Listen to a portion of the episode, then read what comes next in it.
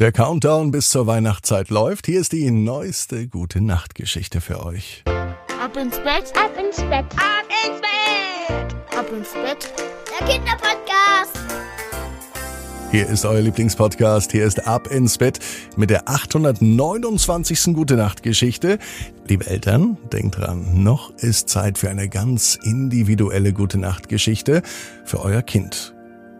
Vielleicht ja als Weihnachtsgeschenk.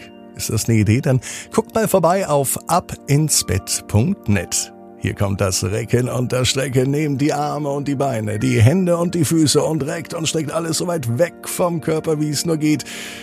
Macht euch ganz, ganz, ganz, ganz lang, spannt jeden Muskel im Körper an.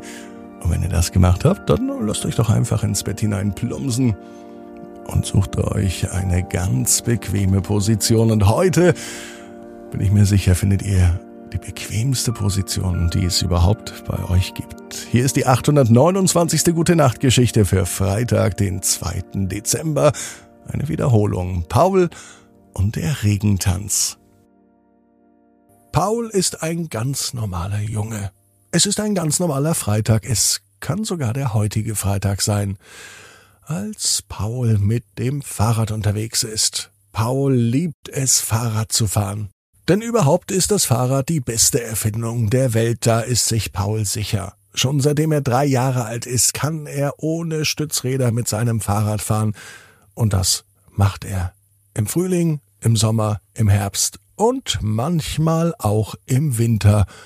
Zumindest dann, wenn die Straßen nicht glatt sind. Bis zum Winter dauert es aber noch ein bisschen. Und so hat Paul noch viel, viel Zeit mit dem Fahrrad zu fahren. So wie heute. Er fährt zu seinem besten Freund. Paul ist unterwegs ins Nachbardorf. Schon seit einiger Zeit fährt Paul auch größere und weitere Strecken alleine, zumindest dann, wenn er nicht über die große Hauptstraße fahren muss.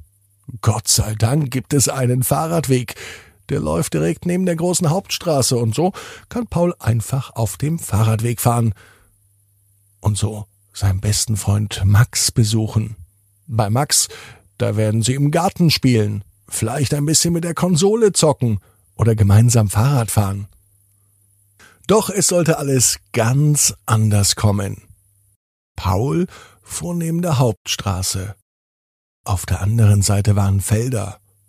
Normalerweise würde hier der Mais hochwachsen oder Getreide stehen, aber alles ist trocken die Wiesen müssen gar nicht gemäht werden, denn es wächst kaum noch was, weil alles so trocken ist.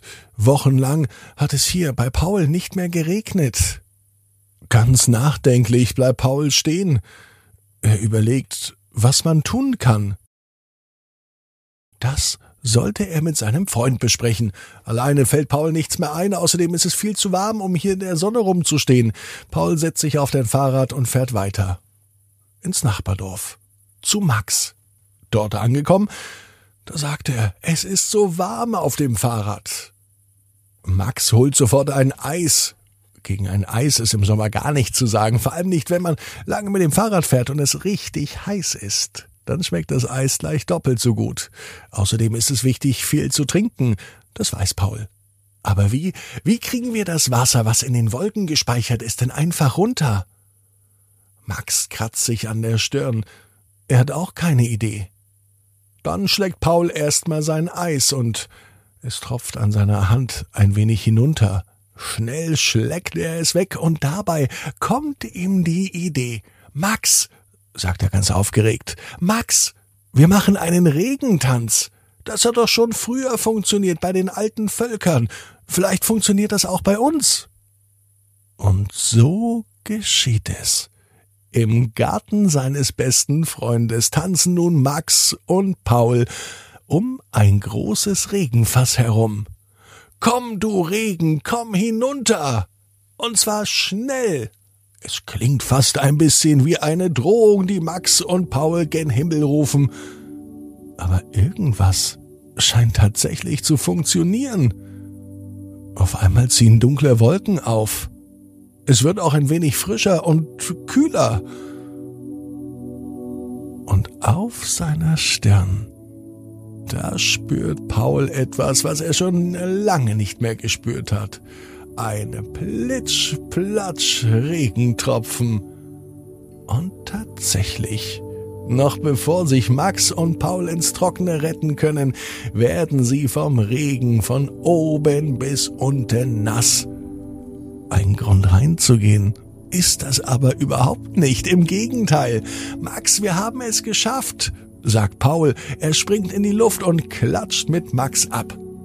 Und so tanzen sie weiter in einem schönen Sommerregen am Freitagabend Ende August. Paul weiß, genau wie du, jeder Traum kann in Erfüllung gehen. Du musst nur ganz fest dran glauben. Und jetzt heißt's, ab ins Bett. Träum was Schönes. Bis morgen, 18 Uhr. Ab ins Bett.net.